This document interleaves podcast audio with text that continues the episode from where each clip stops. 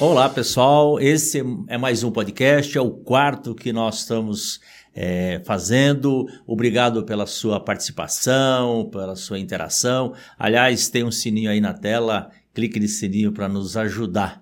E a semana passada foi uma semana bastante importante, é, mesmo tendo as festas juninas, os, arraiados, os arraiais da vida. Aliás, vai ter um arraia do PT dia 1 de julho, aqui em Brasília, às 19 horas. Está todo mundo convidado e compre seus ingressos.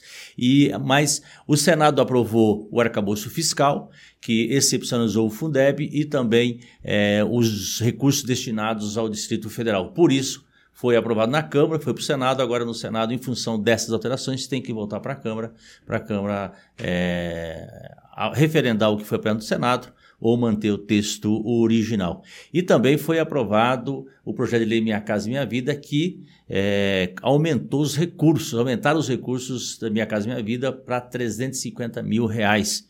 É, então isso é muito importante porque mais gente é, poderá ter acesso à minha casa, à minha vida. E hoje no podcast nós estamos aqui com o nosso deputado federal Paulão, Paulão da, de Alagoas, das Alagoas, Paulão que foi vereador, Paulão que foi deputado estadual por quarto mandato, é, me parece, né, Paulão? Não, você foi deputado federal quarto mandato, estadual acho que só um. Então explica um pouco a sua história rapidinho.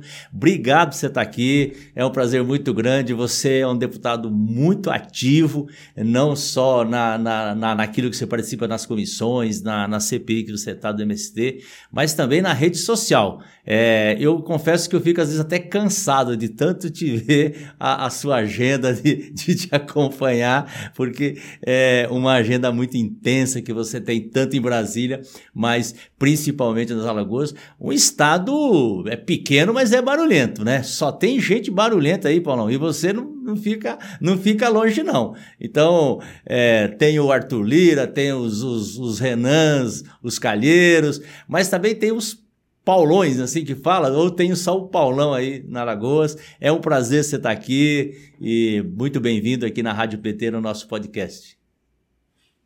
É, é uma alegria, Gilmar, queria te cumprimentar, cumprimentar todos os ouvintes, internautas do podcast do PT, dizer que você é um grande amigo, nós temos apreço, você é um deputado experiente, né, teu irmão também outra grande ser humano que eu tenho um carinho especial, que é o nosso amigo Newton. Veja bem, no meu caso, Gilmar, a nível de ouvinte e internautas, eu fui vereador pelo PT meio mandato, 97 e 98, exerci dois anos. Fui deputado estadual por três mandatos, estou no quarto mandato como deputado do Partido dos Trabalhadores, com muito orgulho e dizer que é uma alegria ser entrevistado por você, principalmente agora você coordenando o nosso secretário nacional de comunicação e fazendo esse podcast. É uma alegria. E dizer, e quero que você comente essa comunidade. Realmente, Alagoas é um estado pequeno geograficamente, gente só ganha para Sergipe, aqui ao lado, temos 102 municípios, uma população média de 3 milhões e 400 mil, ou seja, um, um terço da população da capital de São Paulo, mas com essa singularidade de uma de figuras complexa e com destaque no cenário, principalmente da República, né? A República Brasileira começou com Marechal Deodoro, daqui de Alagoas. Floriano Peixoto, que seria o Bolsonaro de hoje, né? muito querido pelas Forças Armadas, também aqui e a gente teve várias personalidades. Ramon de Mello, que é o pai de Fernando Collor, Fernando Collor é carioca. Mas a gente teve no campo da esquerda, né, é Luiz Helena, colega nossa, que no passado foi do PT. É, tem recentemente Arthur Lira, que foi meu colega também vereador estadual e agora da Câmara. E tem o Renan Calheiros, que do ponto de vista prático é o eterno presidente, foi presidente três vezes do Senado. Então, é um Teve Aldo Rebelo também, né? Aldo Rebelo, sua trajetória foi em São Paulo, mas ele foi oriundo aqui do movimento estudantil, saiu aqui da Lagoas, movimento estudantil, quando fez direito e jornalismo. É uma terra importante, complexa, né? Com um poder que, como não diz, é que você reverberou, faz zoada, né? esse termo utilizado. É uma alegria ser entrevistado por você, amigo. Prazer é meu, Paulão. Obrigado por você estar aqui. É, deixa nós vamos, antes de falar da, da CPI do MST, Paulão, é, nós estamos encerrando o primeiro semestre, o primeiro semestre bastante importante para o país, para o povo brasileiro. O Lula já entrou acelerado, né? aprovamos lá o, o a, a, transição, a PEC da transição, que está permitindo, inclusive, colocar de pé os vários programas do, do presidente Lula. E também na, na Câmara Federal nós aprovamos, e no Senado também aprovamos muitos projetos de interesse do país. E foi um, um primeiro semestre bastante agitado. E é, os líderes, junto com o presidente Arthur Lira, estão prometendo é, só, só ter o recesso se nós aprovarmos a reforma tributária, que também nas próximas semanas, é, se não na próxima semana, na outra, nós vamos começar. Já foi apresentado o relatório, né? É, e na, nós vamos discutir e vamos aprovar no primeiro semestre, é muito importante. E eu queria, ô Paulão, é, conversar com você sobre sobre principalmente a sua participação, a participação da bancada do PT na CPI do MST. É, você sabe que eu. Essa já é a terceira, me parece, CPI do, do, do Sem Terra. É, teve a CPI do INCRA, uma CPI do MST, uma CPI da Terra, e, e eu, fui, eu fui relator da, da CPI em 2009 do MST, é, e naquela época também era, foi só barulho, é, foi um movimento para tentar criminalizar é, o movimento é, sem terra, evitando inclusive a reforma agrária. Nós estamos falando, portanto, já no segundo mandato do governo Lula. É, o relatório foi lido, não foi votado e ela simplesmente não deu em nada, eles não conseguiram o objetivo. A correlação de forças agora é outra. É, e eu percebo que é, é um Congresso mais conservador, é uma CPI para criminalizar o, o, o movimento social, é, é evidente se a gente deixar, eles querem criminalizar o PT também, a esquerda, os setores progressistas, e vocês têm tido uma atuação muito aguerrida. Eu queria, antes de te, de te ouvir, Paulo, você fazer um balanço dessa CPI e, e, e depois você dizer um pouco qual é a sua, a sua perspectiva, sua análise, para onde vai a CPI, eu queria passar, é, rodar um vídeo da participação sua na CPI que, que, é, que, que eu acho bastante emblemático e que tem a ver com esse calor que é uma CPI bastante barulhenta, e eu percebo que a extrema-direita está tá priorizando, inclusive, essa CPI, até inclusive em detrimento daquela do, do 8 de janeiro, porque eles sabem que lá eles estão em desvantagem. Vamos rodar então esse vídeo? O que a gente percebe aqui é que essa CPI é criada para criar um factoide, uma cortina de fumaça, para a gente não aprofundar os verdadeiros descalabros praticados pelo governo anterior. Essa CPI é como se fosse uma tábua de salvação, no sentido de criar uma narrativa, um discurso. Discutir reforma agrária tem que ser prudencial. O modelo que foi criado até agora, quais erros e acertos, o que pode ser corrigido, então, se a gente não aprofundar esse debate qualificado, e eu peço que o regimento, essa casa, a gente possa qualificar, e na hora que a gente de respeito o debate, a sociedade acompanha e todos pagam de forma negativa, presidente, seja da oposição e seja da situação.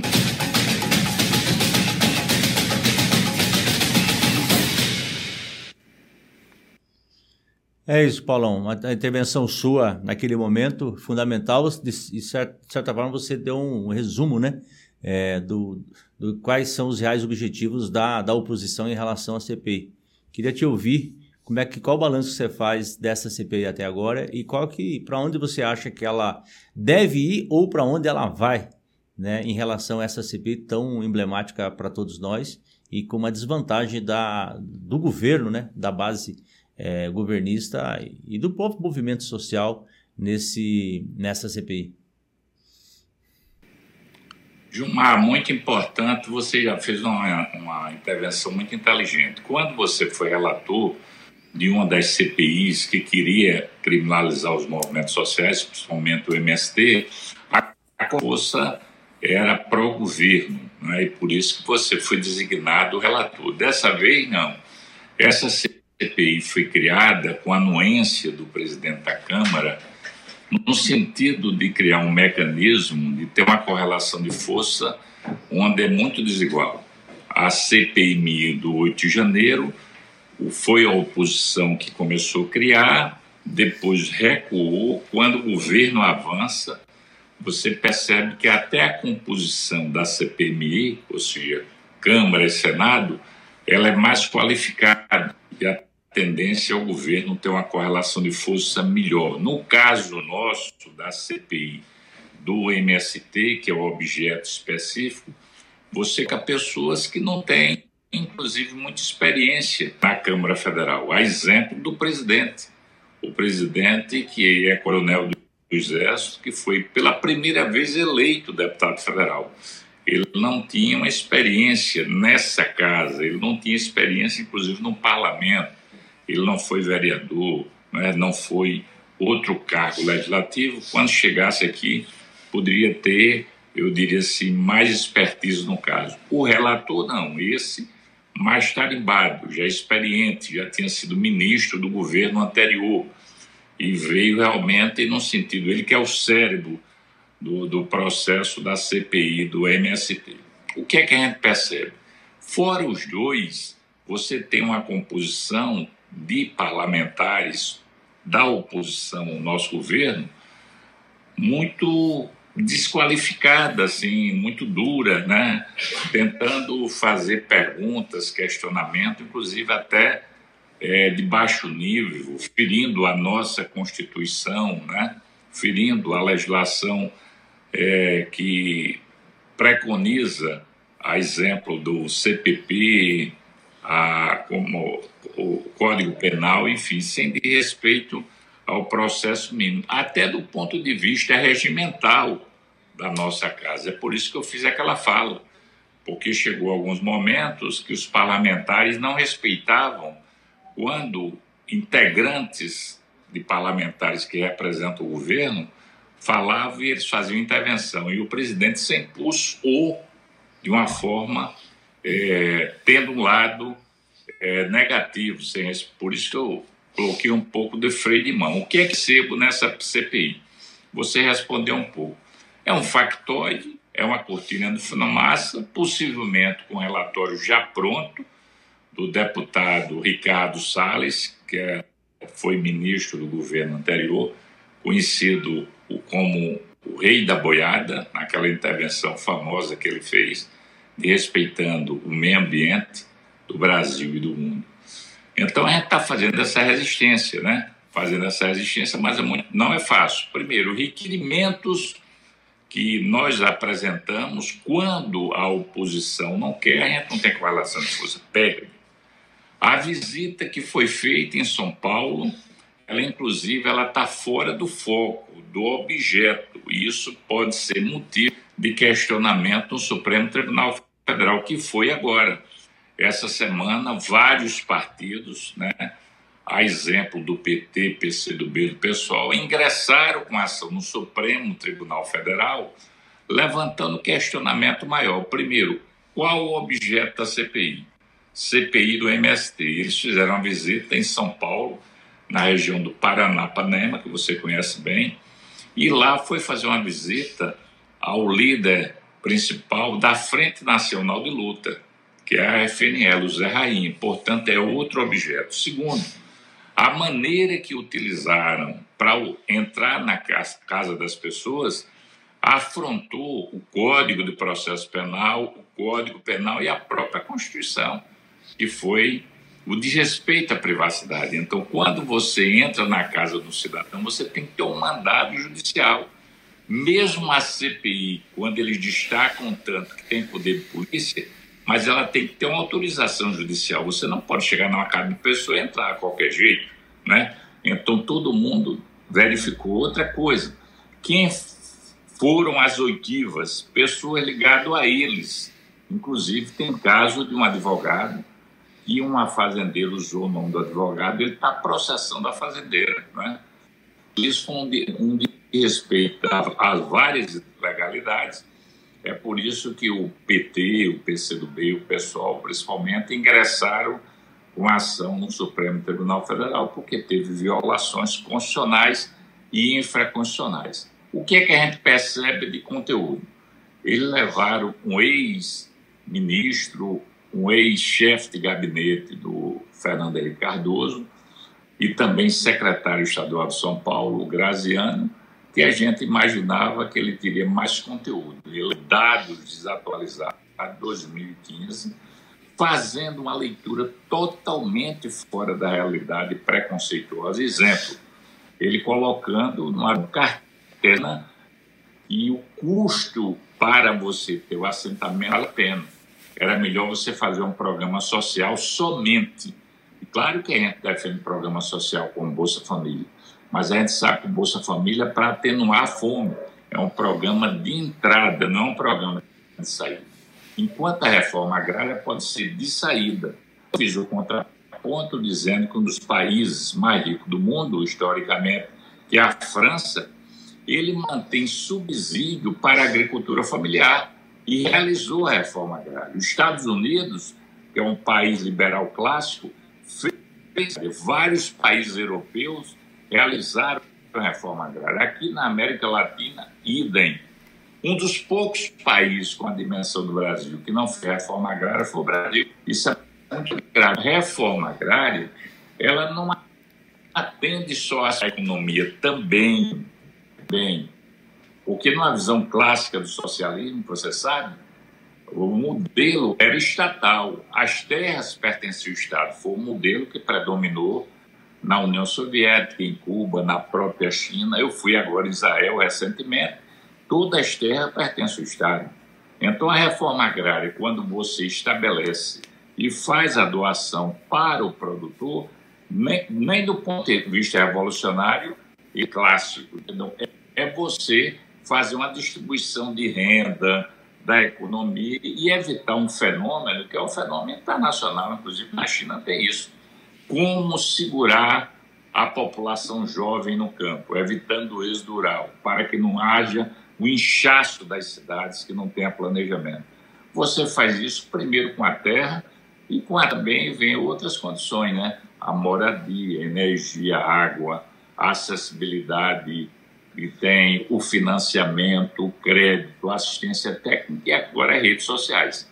Então, discutir reforma agrária é você fortalecer a democracia, você fazer a distribuição de renda, como disse o presidente Lula nesse discurso memorável a nível internacional na França.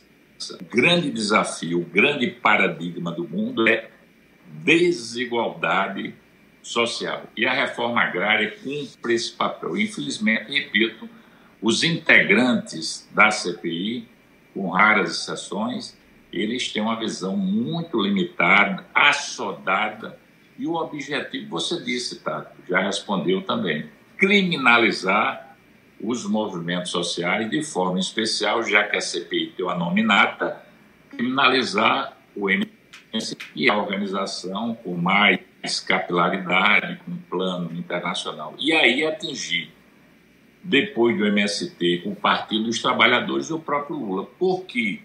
Porque no período que o Lula foi antes de ser preso, durante a prisão e depois, o MST e os movimentos agrários tiveram um papel fundamental na resistência democrática. Então eles querem atacar o MST, querem atacar o PT, querem atacar o presidente. Devido ao quê? Devido ao papel que os movimentos antes da prisão do Lula, durante a prisão, depois. Na mobilização, do ponto de vista eleitoral, o movimento tem lados, sabe a importância que tem esse projeto linkado ao PT e principalmente ao presidente Lula. E o presidente tá. Lula fazia uma discussão no plano internacional, que para mim foi um discurso de destaque, da idade do mundo, que é o grande paradigma. Né? Então a gente deveria estar fazendo uma discussão qualificada de fortalecer a democracia, distribuir renda e, com isso, melhorar a qualidade do povo brasileiro.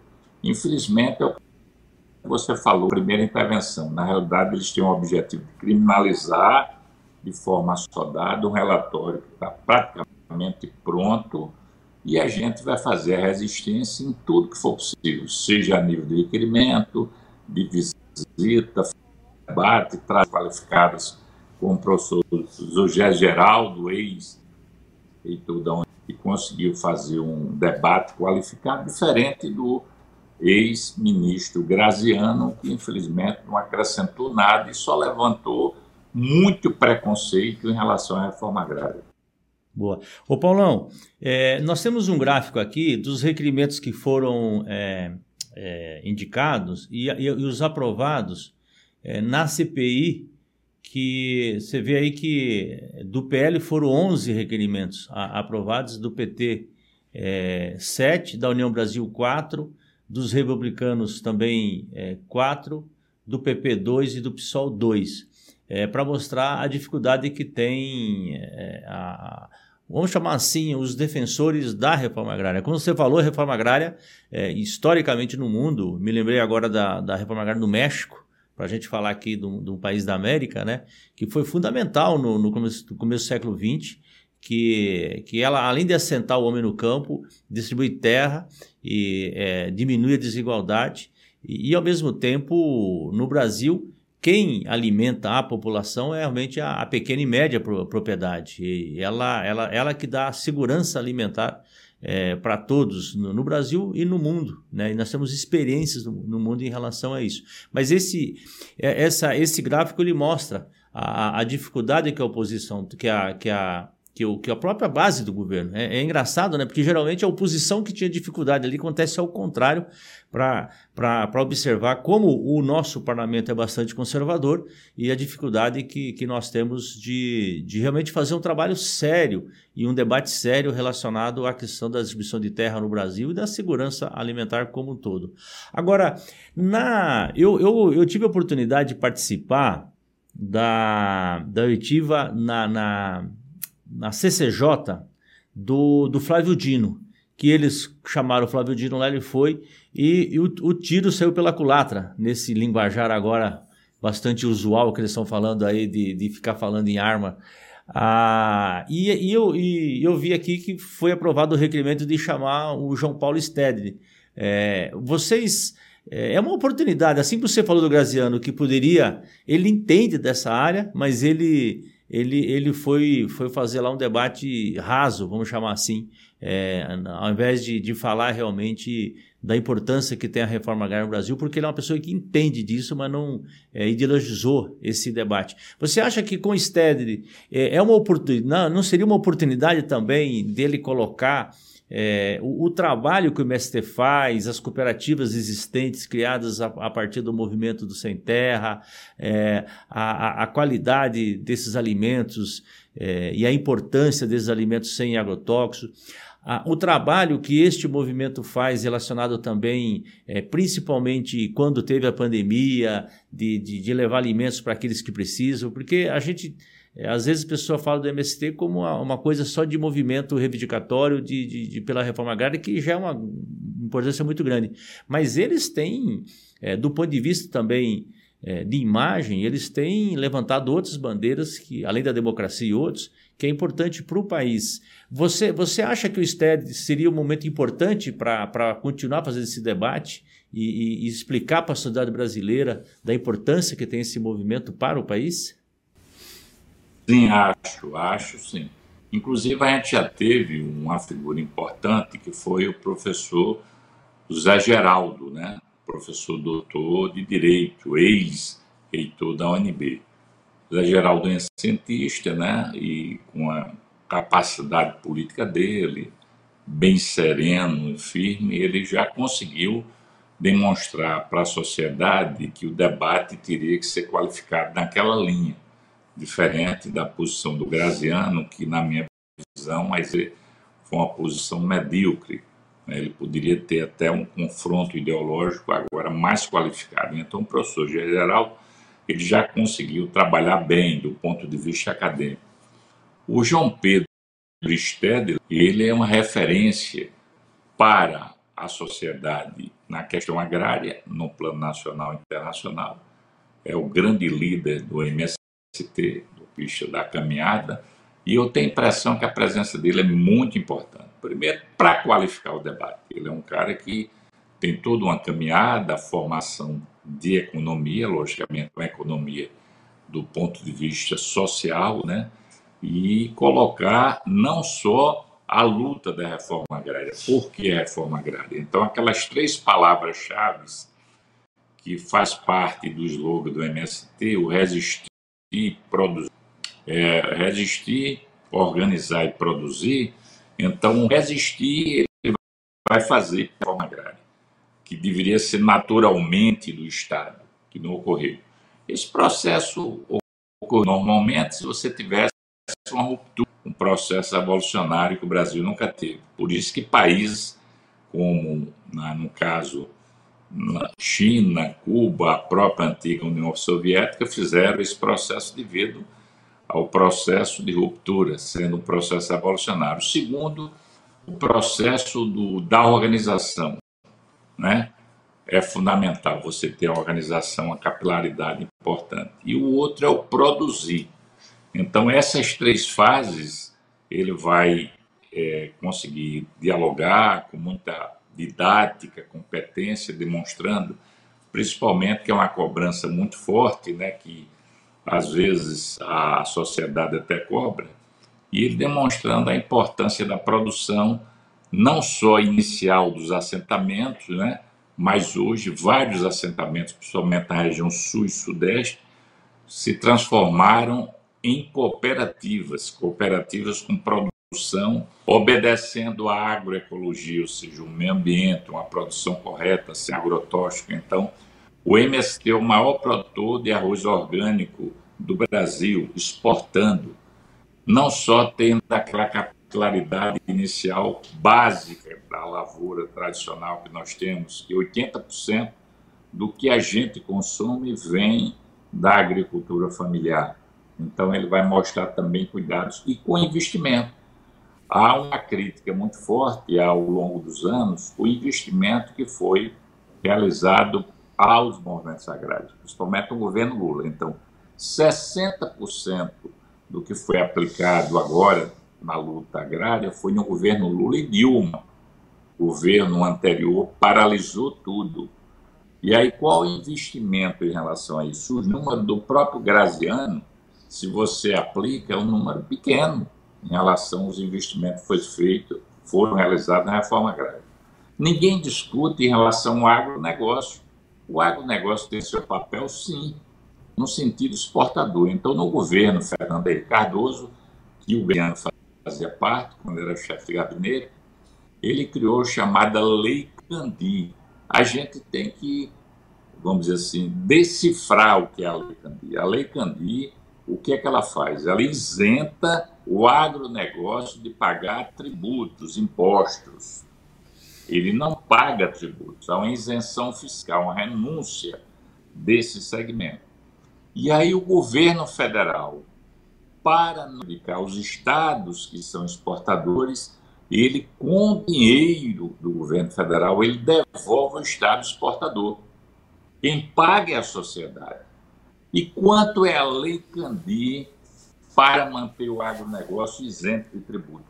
Mais de 300 bilhões de reais. A pergunta que não quer calar: por que o micro e o pequeno do comércio não tem isenção? Por Boa. que não tem na indústria? Né? Por que não tem na área de serviços? Então, na área de serviços, por que tem que ser diferente do agronegócio?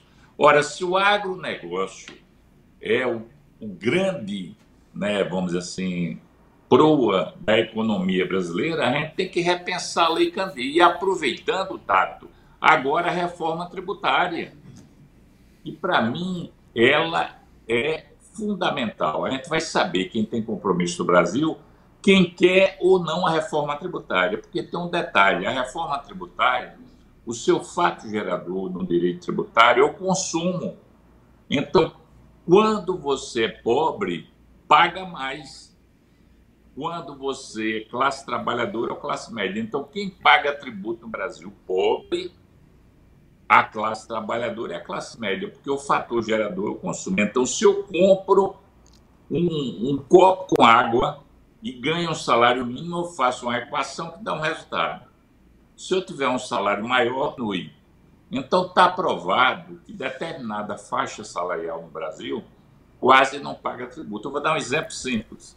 No Nordeste, que é uma região que tem uma contradição social mais complexa e um gráfico muito alto.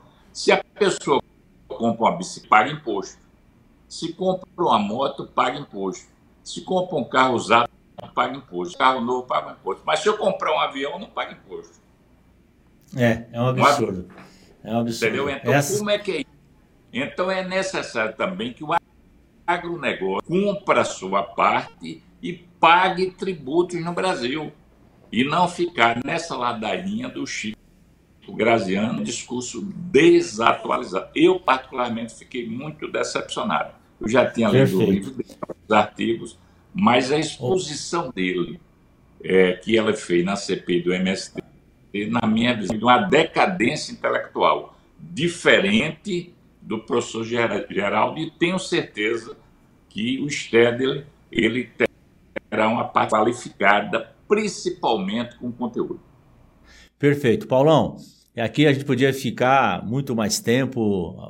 Diferente do Graziano, você tem muito conteúdo e tem muitas informações para passar para nós, mas o nosso tempo estourou aqui. É, é, você entrou na questão da, da reforma tributária, que é um tema importantíssimo e que espero que, que ela corrija, inclusive, esses que têm os benefícios, essas isenções, e para que todo que o Brasil possa crescer distribuir renda e diminuir a desigualdade. Mas agradecer muito a sua participação, é, desejar um bom trabalho para você, para toda a bancada lá, e eu tenho certeza que pelo compromisso de, de vocês, vocês vão dar conta do recado e vão, vão fazer com que não avance a, a criminalização em relação ao movimento sem terra no Brasil. Obrigado, Paulão. Forte abraço. Uma alegria, parabenizar você. Obrigado, obrigado, um abraço. Pessoal, esse é mais um podcast que vocês acabaram de ouvir. Vocês viram que tem muito conteúdo, muita informação, é, de primeira mão, inclusive. Hoje, é, o Paulão, nosso deputado federal de, de, de Alagoas, que participou. E você não deixe de, de clicar aí no sininho para divulgar o nosso podcast aqui da Rádio PT, da Secretaria Nacional de Comunicação. Tá bom? Obrigado pela participação. Até a próxima. Forte abraço.